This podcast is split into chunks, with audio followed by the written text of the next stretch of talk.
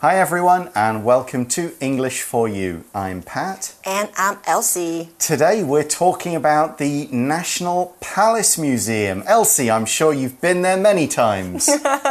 no, I've never been to the National Palace Museum. Okay. How well, sad is that? Not that sad. I mean, it's still there. You've still got a chance right. to go and after, see it. After today's lesson, I'll definitely go. Exactly. Um, I've been three or four times. Really? Yeah, like once in my first year, and then once with my parents, and then once with somebody else, and then once huh. to see like a special exhibit or something that was there. Uh, yeah, it's quite interesting. It's it's cool to see a lot of the old kind of tools. I like the tools and kind of weapons and armor stuff uh -huh. more than the picture art. Okay. So it is always cool to go and see that kind of stuff and think, well, that's like 2,000 years, and that's like 3,000, and that's like 500 years ago and sort of see how it changes over time. Do you so, want to go back to see more? Yeah, because they, they kind of change it every every few months or something, right? They bring a few new things out mm -hmm. and mm-hmm. put things away, so there's always new stuff to see. Of course, it's been a bit more difficult to see it these days, and that's where what we're going to talk about in today's article comes into play. Let's check it out. Reading The National Palace Museum takes history online. The National Palace Museum usually receives millions of visitors every year. When COVID 19 became a problem, it had to think creatively so that people could still enjoy its collection. With the 720 degree VR National Palace Museum, you can now discover 8,000 years of history from your bedroom. On the platform, users can digitally wander the museum and its gardens and view thousands of historic pieces. Blue information signs tell you all about each one's origin and meaning. Guided tours like the Emperor's Treasure Chest are also great for first time visitors. Even more digital treasures can be found at the National Palace Museum's Google Arts and Culture page there, detailed interactive articles like Zoom into a Palace concert let you discover the secret stories behind each work of art. The National Palace Museum houses about 700,000 important works. With such a huge number, you won't find them all online just yet. But there are often updates to the platform, so this online museum will keep getting bigger and bigger.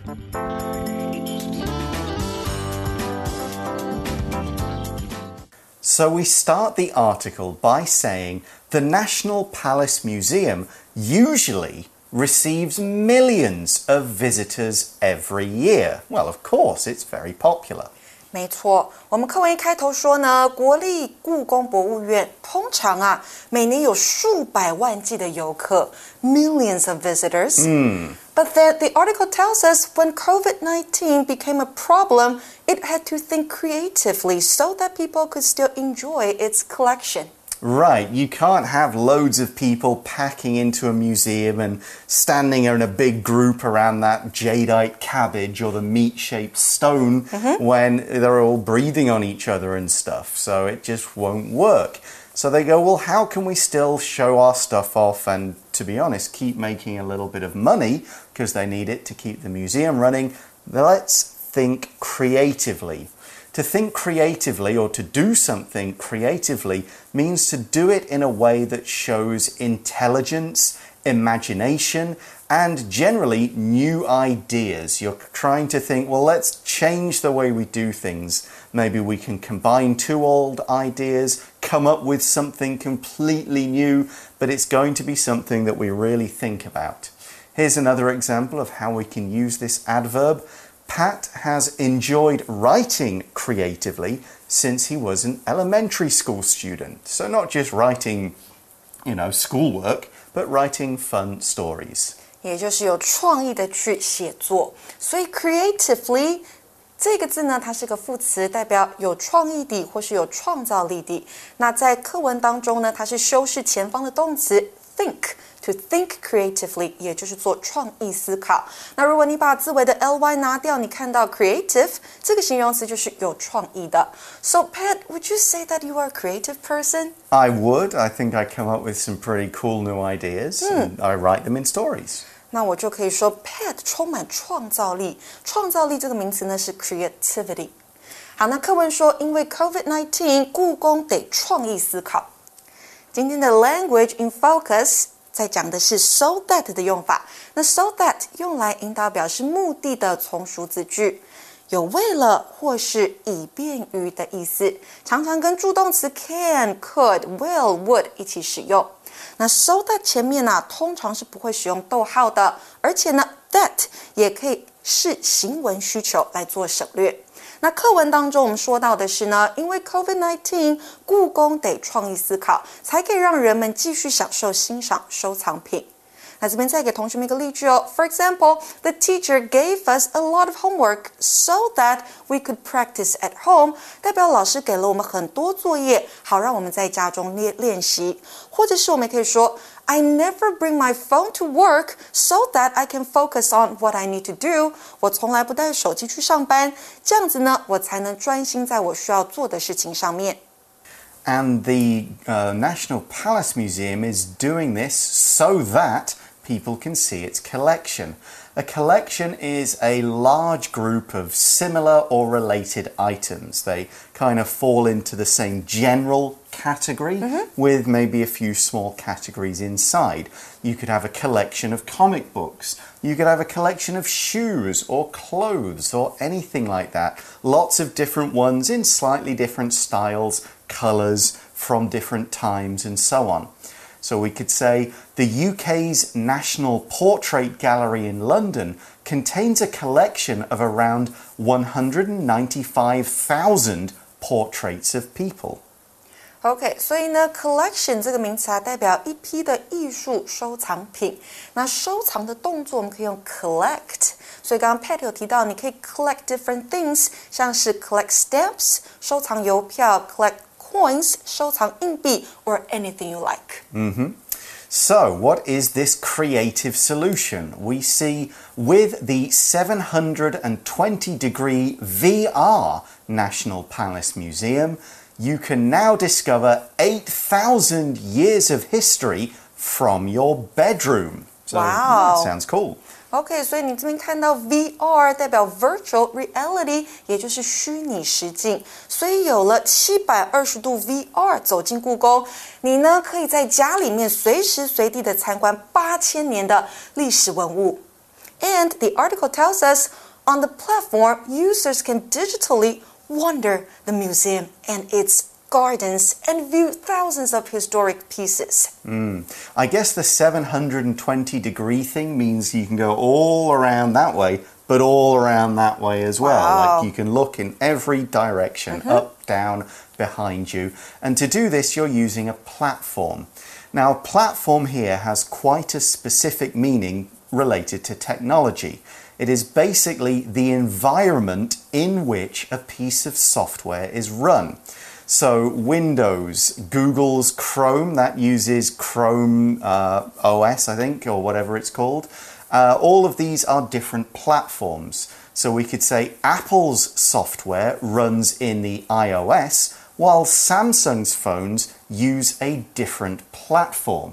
Of course, they use Android Platform 这边当做的是网络上面的平台，那如果是在捷运当中你看到的月台，也叫做 platform，所以你可能会听到捷运广播跟你说 “Please mind the platform gap”，那就是要小心月台上面的间隙。所以在平台上或是在月台上，那就是 on the platform。 Yeah, basically on this kind of website or software that they've built to allow people to digitally explore the museum. And of course, digitally means in a computer world or on a website rather than in real life. 没错，digital 它是个形容词，代表数位的，字尾加上 ly 就会是我们这边看到的 digitally 数位的。那它是修饰后方的动词 wander。 So this word is wander, spelt with an A, different from wonder, spelt with an O. But to wander, a verb, means to kind of walk slowly. You've not really got a final endpoint or destination. You're just sort of walking around, enjoying what you can see, taking your time, not really planning it. Go, oh, let's go over here now. Oh, now let's turn this corner and see what's there. So you might say, the visitors wandered around the city for a few hours and took in the sights. They just going, oh, let's just see what's here. We're not going to go straight to this place. We're going to just check it out. Wander 这个动词呢，代表漫步闲逛。那当你看到 wander around 加上一个地方，那就是在某处闲逛或是漫步。那有一个动词呢，它是 w o n d e r，念作 wonder。 它这个动词啊，代表纳闷、想知道，所以呢，你可以说 I'm wondering if you want to go hiking with me this weekend，代表我想要知道你这周末想不想跟我去爬山。那回到课文，课文说啊，在这个 platform 平台上面，使用者呢可以用数位的方式漫步在博物馆还有花园当中。And of course, you can also view thousands of historic pieces. Yeah, you can see the gardens, you can see the art, the tools, and all that stuff. And most of the things you see in almost any kind of museum are historic. If something is historic, it's important to history. Now, this could describe a thing, but it could also describe like a moment, a decision, an agreement, something like that. For example, we could say Taiwan's first major election in 1996 was a historic moment for the country. Historic 这个形容词呢，代表历史上著名的或是历史上重要的，或是也可以说具有历史意义的。像是 Pat 提到的 a historic moment，那就是具有历史意义的时刻。那如果是一个具有历史意义的建筑物，我们可以说 historic buildings。那如果是具有历史意义的纪念碑，它会是 historic monuments。所以呢，借由这个平台，在家里也可以看数千年间的历史文物。Okay, so as you're walking around, you'll notice little things in this digital world. The article says, Blue information signs tell you all about each one's, each piece's origin and meaning. Information sign 代表的是资讯标志，所以蓝色的资讯标志会告诉你文物的 origin 起源，还有 meaning 也就是意义。那接下来呢，文章说到。 Guided tours like the Emperor's Treasure Chest are also great for first-time visitors. Guided tour 指的是导览行程。那课文当中提到的例子是皇帝的玩具箱，the Emperor's Treasure Chest。其中啊，Emperor 的意思解释为皇帝，那 chest 解释为大箱子或是柜子。 So, yeah, it's pretty cool. That means there's somebody who can kind of tell you, maybe a video voice or a person saying, well, this is this, this is this, and this is the story of this, and so on. We can also see more in this digital world. We see that even more digital treasures can be found at the National Palace Museum's Google Arts and Culture page. Hmm. So digital is related to digitally, of mm -hmm. course. We kind of talked about this. It just means it's online or in a computer rather than the real world. 没错。Digital 这个形容词刚刚有提过，就是数位的。那在 Google 艺术与文化，也就是 Google Arts and Culture 网站上面呢，可以找到更多的数位宝藏。So what will we see if we go to this page? The article explains there detailed interactive articles like zoom into a palace concert, let you discover the secret stories behind each work of art. So these are detailed, but what does that mean? So if something is detailed, and this is an adjective using the ed form of a word, it includes a lot of details. It includes lots of information. It could have a lot of things on it, or it could just be really clear, full of extra stuff that you need. For example, our teacher gave us detailed instructions for this important group project. He didn't just give us the, okay, this, this, this, and you're done, off you go. He said, he talked very carefully. Think about this, do this, then do this. It was a lot more detailed. There were a lot more details in it. 我们学过 detail，它是细节名词，那加上 ed 之后，就会变成这个形容词 detailed，详细的。 And these exhibits are also interactive. If something is interactive, you don't just look at it, you can touch it, you can make it do things, you can use it in some way. So, with an online thing, that means you could probably click stuff, you hmm. could press buttons or use the mouse to kind of turn it around, get closer, click on a bit that gives you more information, and so on. 所以呢，课文提到的 interactive articles，也就是互动式的文章，详细的互动式文章呢，像是透视唐人攻略图，就可以让你发现每一件艺术品背后的秘密故事。So the article continues and says the National Palace Museum houses about 700,000 important works, so a huge amount. 没错，那 house 在这边呢，当做动词用，代表的是储藏或者是为点点点提供空间。所以呢，故宫收藏了大约七十万件的重要艺术品。And then the article says, with such a huge number, you won't find them all online just yet. Yeah, there's just too many for them to make digital versions of, so they're not ready just yet. And just yet is often used in a negative sort of sentence. I haven't finished just yet. The cake is not ready just yet. And this shows that something it's not present or it's not available right now, but it will be sometime in the future and probably quite soon. 没错，所以呢，just yet 代表尚未，它是与否定句连用的。那课文说到呢，故宫有这么多的文物艺术品，你目前还没有办法在线上一次看到。 But as the article points out, but there are often updates to the platform, so this online museum will keep getting bigger and bigger. So here, update is a noun. It can also be a verb to update something. When some kind of software is improved, so it can do more things, contain more things, do a better job, do a faster job, we say it's had an update, it's been improved, it's better. 没错，那 update 在我们的课文当中当名词用，代表更新。所以呢，平台上会持续更新，所以线上故宫只会越来越大。 So that's this cool idea. You can check out all the National Palace stuff online, or maybe not all just yet, but a lot of it. Let's now go to today's For You chat question. For you chat. The question is Do you think people will still visit museums if they can view the same pieces online? Why or why not? I think some people will still visit museums to mm-hmm. see with their own eyes. Exactly, Right? yeah. I mean, I've seen pictures of Mona Lisa, but mm-hmm. to actually go to the Louvre and see it for real, See how small it is. yeah, it's going to be a very different sort of experience. Yeah, but if I had the chance to look at all the pieces online, maybe I would choose to stay at home. Yeah, it's going to depend. If it's a museum in another country that it's difficult to get to, hmm. sure, I'll check Yeah. out the online one.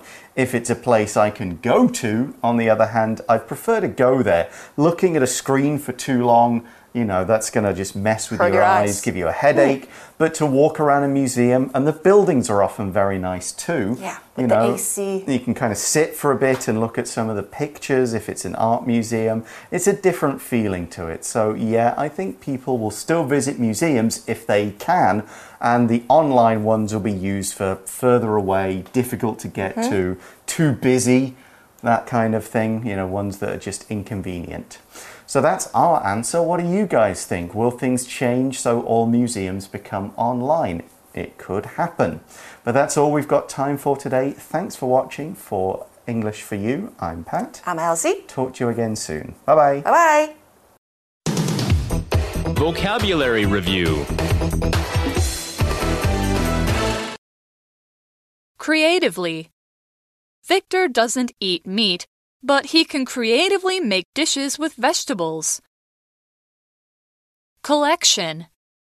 Jonathan has a huge collection of over 1,000 video games in his apartment. Platform. Microsoft Windows is the most common personal computer platform in the world. Wander. On weekends, I like to wander around the city and discover new shops and restaurants. Historic. In Germany, Heather saw many historic buildings, including a church that was built almost 1,000 years ago. Detailed. Nicole saw the car accident when it happened and gave a detailed report to the police officer. 智慧小补帖 Digitally. Interactive. Update.